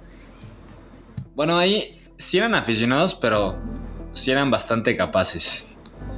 Sí, claro, claro, totalmente. O sea, sí, sí era, eran muy inteligentes los Peter Parkers y eran, o sea, sí sabían mucho de ciencia y todo y así, pero como que siento que, pues, o sea, tenía todas estas más, por lo menos la máquina y además el otro güey, pues, mucha más experiencia, ¿no? Que también después el Doctor Ock le ayuda un poco, ¿no? Después de que lo cura él. Sí, y, que también, eh, por otro lado, bueno, de lo que estás diciendo, pero también eh, por cómo fueron llevando la película, pues creo que también el mensaje en, en esa, en esas escenas fue eh, pues que necesitaba, necesitaba que pasara lo que había pasado, o sea, la muerte de, de Tia May para encontrarse con, con estos dos otros Spider-Man, estas Ujú. otras dos versiones de, de él mismo, y pues para poder eh, lograr su, su tarea en esta película, ¿no? Entonces, repito, sí, sí, también se ve un poco demasiado más rápido de lo que lo habían hecho incluso con, con la ayuda de este dispositivo de, de mi Tony. En paz descanse. Pero, eh, pues creo que por otro lado, pues noté que este era el, el mensaje, ¿no? Y pues ahí ya una vez desarrollados los, los dispositivos que, pues, que van a salvar a todos, eh, utiliza otra vez a Jonah Jameson, este ahora es Peter Parker quien lo utiliza a su favor, Eh, pues dice, eh, primer- en primera, en una primera instancia, creo que ahí ya se empieza a notar como que este cambio en el personaje, en el cual ya como que está enfrentando eh, el problema y las consecuencias de, pues, de, de quién es, o sea, tanto positivas como negativas, eh, asume la responsabilidad de lo que había pasado en, en el edificio de, pues en donde vivía el, el Happys. Y este, pues dice que va a estar ahí. eh, les recalca que su intención es ayudarlos a los supervillanos. Y eh, pues que va a estar ahí en, en la, Estatua, En la de, Estatua de la Libertad con- Capitán América. con el escudo del Capitán América esperándolos, ¿no? Y ahí pasa una de las partes que más me gustaron de la película. Si bien creo que no es donde más claro se ve esto de la intención de quienes crearon la película, no tanto de la historia, sino de quienes crearon la película, pues justo eh, en lo que esperan a que lleguen pues los, los villanos, eh, empiezan a, a platicar entre ellos tres, ¿no? Porque Ned y, y MJ se vuelven a quedar como que en la, Casa de la abuela. en la casa de la abuela. Y eh, pues empiezan a platicar ellos tres. Y justo empiezan a hablar o, o- o toman como suyas las palabras de, pues de la mayoría de los, de los aficionados de, de- perdón, de los fanáticos de, de Spider-Man, ¿no? Eh, esta discusión de que no, pues cuál es el mejor Spider-Man, cuál es el peor, no sé qué. Vemos a un Andrew Garfield bastante deprimido porque pues parece ser que él también se, bueno, él se dice ser el peor de, de los tres, el que ha luchado con villanos pues más patéticos, o sea, por ejemplo este Rino de, Sí, pues que era un, un robot bastante... O sea que, que la, que la verdad lo podría haber derrotado muchísimo más fácil, ¿no? Pero pues está esta conversación y justo creo que no me quiero adelantar a, a lo que yo creo que fue el mensaje de quienes hicieron esta película, pero eh, pues sí se nota ahí que, o sea, un mensaje muchísimo, muy pacífico. O sea, a lo, que voy es que, eh, pues incluso, pues en redes, así mucho hate al, al Spider-Man. Al Spider-Man de Andrew Garfield, que pues no sé, que hay quienes decían que era una mierda, que los villanos eh, están muy poco desarrollados y, todo eso. La verdad, mi opinión, si bien es que quizás mi favorito, porque fue con el que crecí y a quien más le tengo un apego emocional es al Spider-Man de Tobey Maguire. Sinceramente, ninguno me parece peor que el otro. O sea, si hablamos como películas, como producto cinematográfico, creo que ninguna película de Spider-Man, de ninguna de las tres sagas, es una obra maestra. Pero ninguno me parece mucho peor o muy superior a, a- a los otros dos. O sea, creo que todos tienen sus, sus pros y sus contras. Eh, um, y pues bueno, o sea, creo que eh, eh, eso, repito, eso fue una de las escenas que más me gustaron porque pues al final es la misma película, te está diciendo que pues güey, dejes de tirar hate a lo güey. Sí.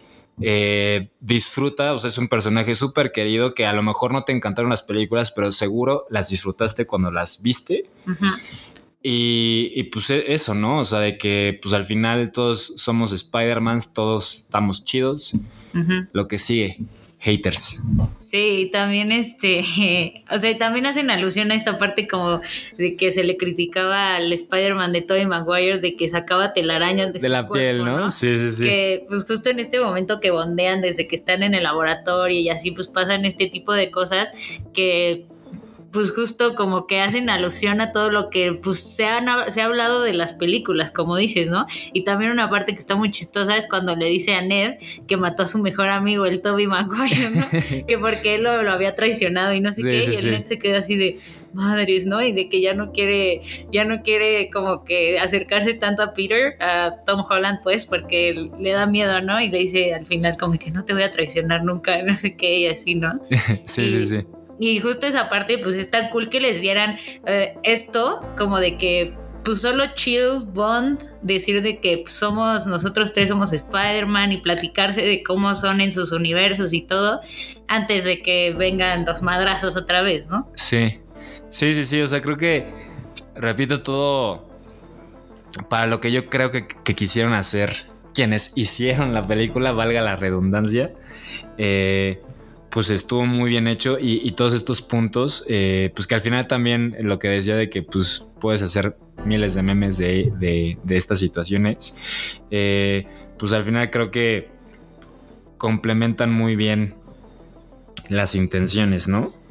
Y después de esto, pues ya llegan los supervillanos. Eh, primero nada más llega Electro. Obviamente Electro pues ya eh, muchísimo más poderoso porque justo se roba eh, pues uno de los corazones de Iron Man que desarrolló en Iron Man 2, si mal no recuerdo.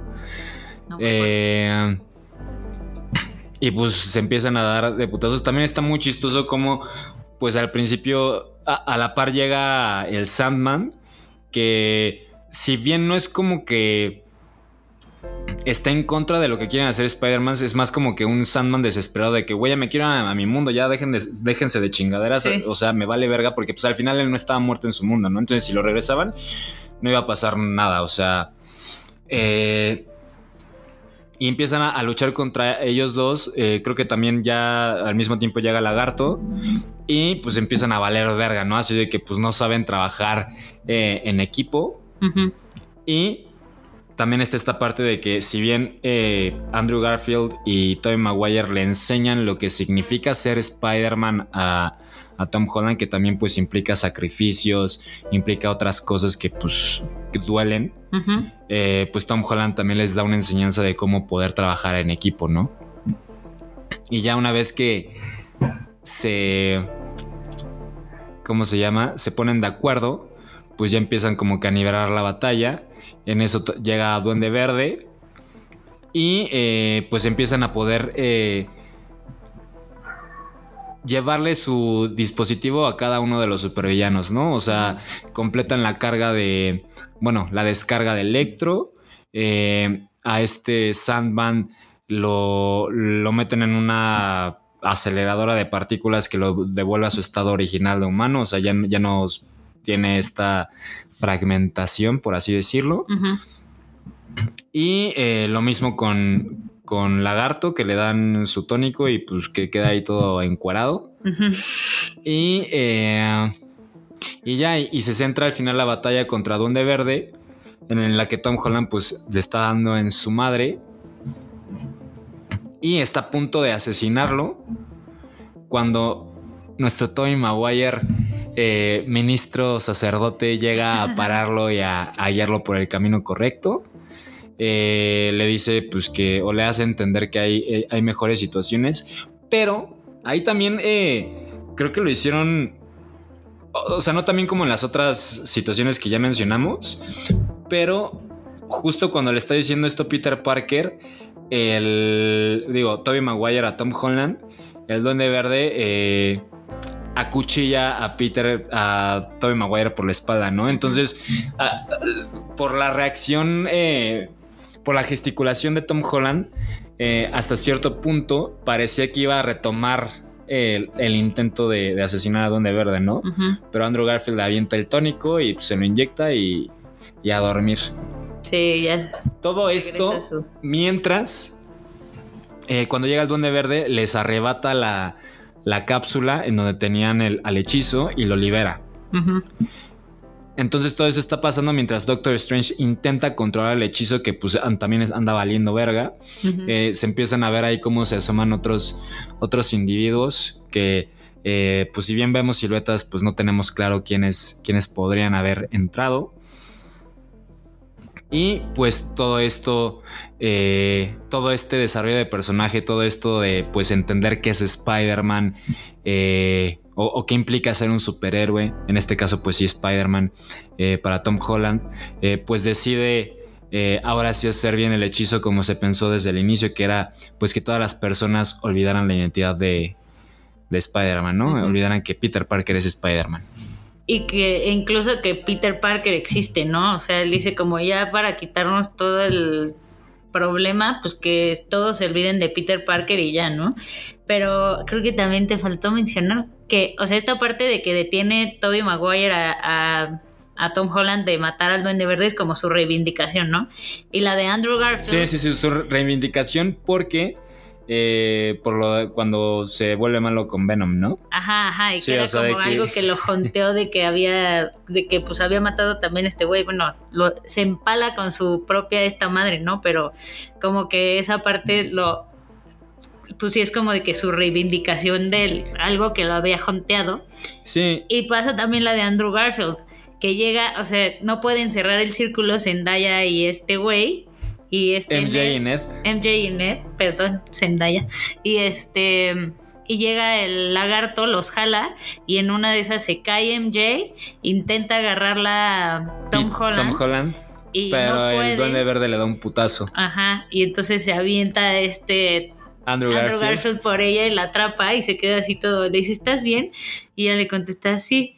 Y se le queda viendo y dice, ¿tú estás bien? Y ese güey así, sí, de que casi Eh, llorando. de- to- to- todos en, el- en la sala eh, estaban derramando varias lágrimas. Sí, sí, sí, de que pues ya la la logró salvar como no logró salvar a Gwen, ¿no? Entonces Sí. también justo le dan esta como pues reivindicación a los dos, ¿no? Como de hacer bien algo que no, que no habían podido hacer anteriormente en sus propias sagas. Y que justo, eh, digo, con esta reivindicación también va de la mano, pues que cierran sus ciclos, ¿no? O sea, porque también se quedó muy.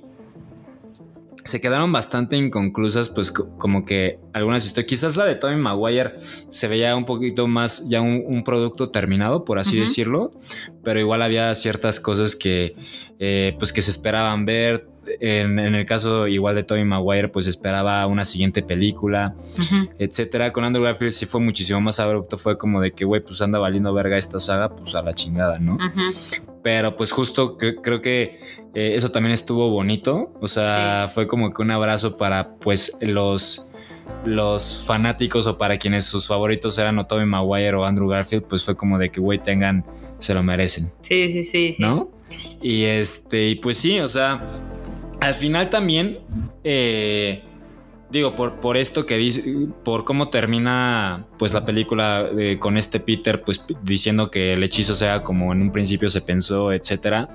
Y por esto que habíamos visto justo de, de- de cerrar ciclos, de cortarse la pela a todos, eh, pues también como que daba ciertos indicios que quizás esto, esto podría ser lo último que, que veríamos Sí. de Peter Parker o, o de Spider-Man de Tom Holland, al menos eh, como que por su cuenta, o sea, como siendo una película de Spider-Man, ¿no? Quizás en alguna aparición en, en- en- otra entrega de otro superhéroe o, u otra superheroína, pero eh, como tal propio, pues eh, también como que se quedaba esa cosquillita, ¿no?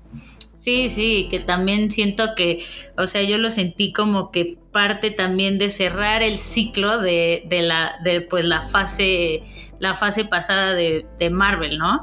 Que fue, que terminó con Endgame y que se murió Tony Stark y que se murió Capitán América y este, bueno, se regresó y se volvió viejo, ¿no? Y murió. y murió, ajá, de viejo.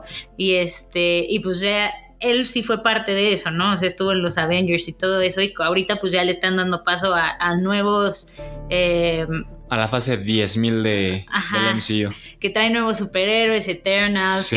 y Hawkeye y bla, bla, bla. Entonces como que igual siento que fue pues también cerrar un poco esa parte, ¿no? O sea, si bien, si vuelve a haber algo, pues ya no va a ser... O sea, ya no va a ser ese Peter Parker o ese Spider-Man, ¿no? O sea, ya va a ser otro, pues otro tipo de Spider-Man porque nadie se acuerda de él. Entonces, Sí, y también, eh, más allá de que, o sea, estoy de acuerdo como que en la parte de cerrar la saga, pero creo que no lo vería tanto como que a nivel MCU, sino como que cerrar la saga de Peter Parker justo eh, tan relacionada a estos Avengers de, de Iron Man, de Capitán. América, etcétera. O sea, creo que sí va a tener que seguir teniendo mucha presencia, eh, quizás con, con Doctor Strange. Espero que con Daredevil, porque son eh, los personajes que más quiero ver juntos, pero en acción, o sea, ya tal cual como Daredevil y como Spider-Man. Eh, quizás también eh, pudiéramos verlo en el episodio del, del miércoles De Hawkeye. de Hawkeye eh, o en cualquiera de, de- de las siguientes entregas del MCU que, que se ubiquen geográficamente en Nueva York, en el Nueva York del 2024. ujú. Eh, entonces, pues sí, sí, creo que en general, pues, si bien se plantea como que esta, dejan como que esta espinita, eh, sí se entiende ya al final que, pues, probable- sobre todo por las escenas postcréditos que ahorita hablaremos de ellas, que vamos a seguir teniendo eh, Spider-Man de Tom Holland por largo. De hecho, creo que acaba de, de ser confirmada la, la cuarta entrega. Sí, pues Y, eh, y pues ya, y la película concluye con este Peter. Ah, porque para esto, pues obviamente también va. Bueno, se despide primero de, de mi Tobey Maguire y de mi Andrew Garfield. se dan un abrazo. Se dan un abrazo, se besan, cogen. y después, eh, pues también va a despedirse de Ned y MJ. Eh, les dice que los va, los va a buscar y que si no lo recuerdan, pues va a hacer que los recuerde. Le dice que lo ama. Le- MJ le dice que, que lo ama. Y pues va. Al final de la película, justo es él yendo a- al café donde trabaja MJ, donde también está este Ned. Y pues a intentar decirles que. Pues quién es, ¿no? O sea, de que pues soy Peter Parker, pues les borramos la memoria con magia, pero pues. pero pues son mis amigos. Tú eres mi amigo y tú eres mi, mi morra. Pero pues al final se arrepiente, ¿no? Justo porque pues ve que MJ tiene un curita de una herida que, que se hizo en, en esta batalla en la Estatua de la Libertad. Y pues decide, prefiere no hacerlo, ¿no? Y también ve que entraron a MIT, ¿no? Y- y ve que entraron a MIT. a MIT, Y ahí dice como, pues están mejor sin mí. De que Sí. me voy a ir. Más allá de que estén me- mejor sin mí, o sea, creo que también es parte de, o es la conclusión del desarrollo del personaje, que es lo que, a lo que me refería. O sea, pa- pasa de ser al centro del universo a pues no ser nadie en el universo, Claro. literal. Y eh, pues aquí se nota mucho también de que pues al final se da cuenta, no, repito, no tanto de que estén mejor sin él, sino que pues al final pueden seguir sus vidas sin él, o sea, de que entiende que no es el centro del universo. ¿no? Sí. Entonces creo que eh, también en ese sentido, pues si bien tiene algunos fallos que ya mencionamos, eh, pues también eh, son algo justificables y, y pues lo concluyen bien. Y después tenemos las escenas post-créditos. La primera es, vemos al, a nuestro Tom Hardy, a nuestro Venom de Tom Hardy en una cantina en México. Eh, y justo dice que pues quizás va a ir a buscar al Spider-Man de este universo para pues ver qué pedo, porque tampoco entiendo un carajo de lo que está pasando. Lo que se me hace raro, bueno, X. Y eh, pues justo cuando toma esa decisión, lo devuelven a su universo, ¿no? Pero se queda una partícula de, del simbiote en, en nuestro universo. Entonces, probablemente vamos a ver un, un Venom en este MCU y, y sobre todo junto a Spider-Man a esperarlo. Y que yo creo que si se queda un, un Venom va a ser el, el güey que sale del, del bartender. ¿Por qué? Porque no es cualquier actor. O sea, tampoco es muy conocido, pero es un güey el que, sale Ted de, el que sale de Dani Rojas en Ted Lasso y que últimamente ha tenido otros, como que uno que otro ahí papel por ahí. Sale en el trailer de. de. ¿Cómo se llama esto? El Forza. Es un videojuego. Ah, Sale. Sí, o sea, te- ha tenido como que más ¿Es relevancia últimamente. Pues de ascendencia al parecer. O sea, en, en, en Ted Lasso sí sale, se llama Dani Rojas y sí es mexicano.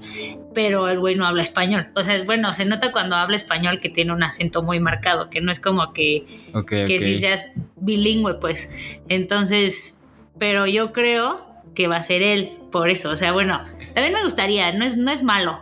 Y como luego también tienden como que a sacar personajes, bueno, actores como no tan vistos y así como que, como Tom Holland, la, cuando, o sea, la primera vez que lo vimos fue en Spider-Man, ¿no? Bueno, yo al menos. Entonces, creo que probablemente él vaya a ser Venom, pero pues sí, ya te dan esta de, híjole, ya se quedó el, el simbiote, ¿no? Y, y pues ya también está padre como que ver, o sea, estuvo padre ver a, ¿cómo se llama? Tom Hardy. A Tom Hardy, igual. Y este, Tom Hardy pues siempre es buena idea. Sí, siempre es buena idea.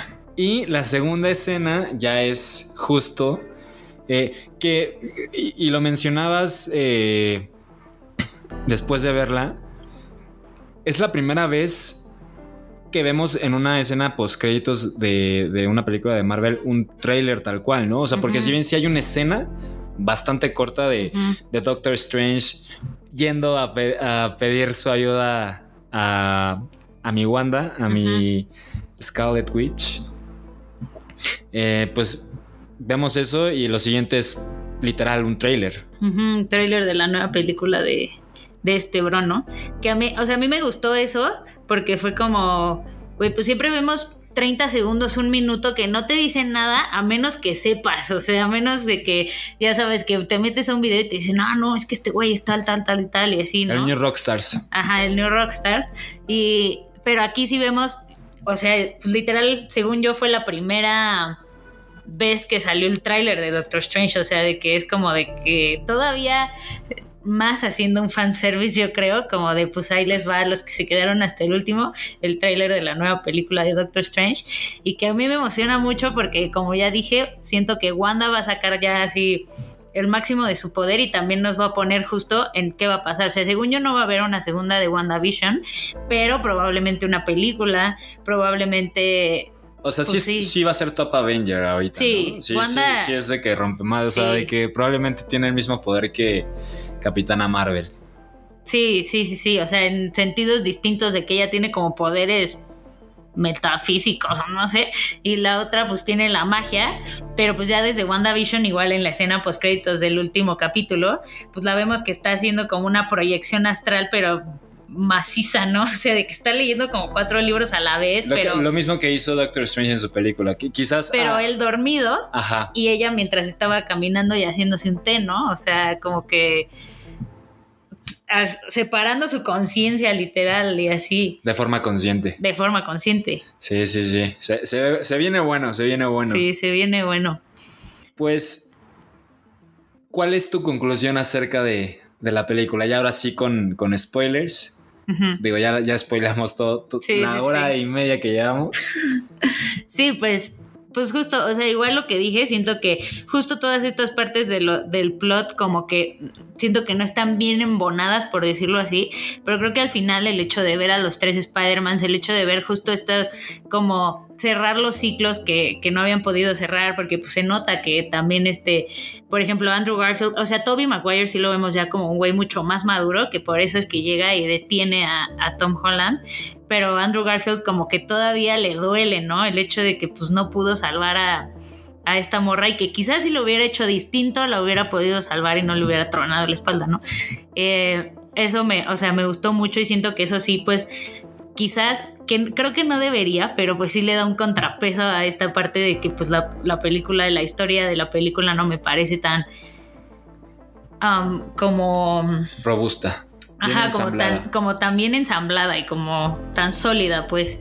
Eh, y también me dio gusto pues, ver a Tom Holland desarrollado de otra forma y pues a ver qué pasa con él, ¿no? Igual está, está muy cool esto de que pues ya se hizo su traje, ya se separó al parecer pues por completo también de Iron Man, ¿no? O sea, de que pues ya no tiene toda la tecnología que le dio ese güey, pues ahora sí va a ser pues ya tú solo, ¿no? O sea, de que ya tú también- vete por ti mismo y así. Porque también lo, lo vemos ya pues mudándose a un apartamento muchísimo más similar al, al que tenía Tobey Maguire, por ejemplo. Ajá, y que se ve bien feo, pero está al lado de Rockefeller Center. o sea, Le va a costar quién sabe cuánto la renta por un departamento de dos por dos. Y pues sí, justo esta escena que comentamos también del vasito después de que va por el café. Me parece, te lo dejo a ti, pero me parece pues que pues eso es la película, ¿no? Y creo que lo hicieron muy bien. Sí, justo no lo habíamos mencionado, pero cuando va a despedirse de, de, bueno, cuando va a reencontrarse con MJ y con Ed, le pide un café a MJ y se lo dan un vaso, pues de un deli cualquiera de Nueva York, ¿no? Pero el vaso tiene un mensaje bastante significativo que creo que es el mensaje eh, de quienes hicieron la película para nosotros los espectadores y o slash fans. Eh, que es eh, We are pleased We are pleased to serve you. O sea, we love to serve you, perdón, sí. Y pues que al final es, pues amamos servirles, ¿no? O sea, y creo que de eso se trata esta película. O sea, por un lado, de que pues dejen de tirar hate. Y por el otro, pues, eh, pues tengan, ¿no? O sea, tengan a todos los fanáticos que siempre han estado con el personaje. eh, les habrá gustado más o les habrá gustado menos alguna u otra saga. Pero pues siempre, siempre atrás del personaje, eh, dándole un montón de cariño, es, es pues darles eh, de vuelta este mismo amor. Y me, me parece bastante conmovedor. Eh, y sí creo que, como ya mencionamos, tiene sus fallas la película. O sea, creo que sí cumple mucho en esto de, de, de lo que yo creo que es la intención de, de los creadores. De l- les creadores. Eh, pues de darnos algo que es lo que queríamos, que es lo que estuvimos eh, pidiendo, eh, que es lo que tanto esperábamos y pues que es lo que tanto nos hizo disfrutar mucho esta película, porque al final es una película que creo que eh, más o menos fan que seas de- del personaje o del MCU, te va, te- o sea, la vas a disfrutar por completo justo por cómo está armada. Y eh, también creo que si bien, como lo dije, es un fanservice, es un fanservice bastante bien hecho. O sea, tiene sus, sus defectos, pero cumple más que cualquier... Creo que es el, a nivel de fanservice, creo que es el mejor fanservice que he visto en mi vida. O sea, por ejemplo, de, sí se nota una diferencia muy grande con, con las películas, con los últimos episodios de Star Wars que se veía muchísimo más forzado, muchísimo más como para explotar eh, económicamente al, al producto. Aquí, si bien obviamente pues tienen que explotar el producto y, y también esa es una de las intenciones, eh, sí creo que fue más como de eh, pues darnos, darnos un abrazo. Sí, también creo que quizás, quizás, solo quizás, también a Stanley, ¿no? O sea, de que pues se murió hace poco y era su personaje favorito. El personaje, el personaje en quien más trabajó Ajá, él y todo. Pues también fue, creo que también como un, pues, un tributo. un tributo. Exacto. Un, un abrazo a nosotros los fans, a Spider-Man y a Stan Lee. Y al final también creo que eh, un tercer mensaje para mí sería eh, pues todo lo que representa Spider-Man. O sea, creo que te lo van explicando poco a poco y, y con la incorporación de, de los otros dos Spider-Mans, eh, pues qué es lo que implica el personaje, ¿no? Y, y por qué Spider-Man es, es tan querido. Sí, sí, de acuerdo. Pues, pues qué bonito antes de, de ponernos a llorar nos despedimos de ustedes. Espero que hayan disfrutado esta hora con casi 40 minutos de episodio. Eh, muchas gracias a, a la pantalla podcast por, por hacer posible este multiverso de podcasts. Eh, ¿En dónde podemos seguir a la pantalla podcast? En arroba pantalla podcast en Instagram. Y, en, y como la pantalla podcast en Spotify, Apple Podcasts, Google Podcasts, lo que quieran. Y ya saben que a nosotros pueden seguirnos en supernova-la y a mí en peralta.peralta.peralta. No está Camel para chingarme. Eh, y pues muchas gracias. Nos escuchamos en la próxima. Bye.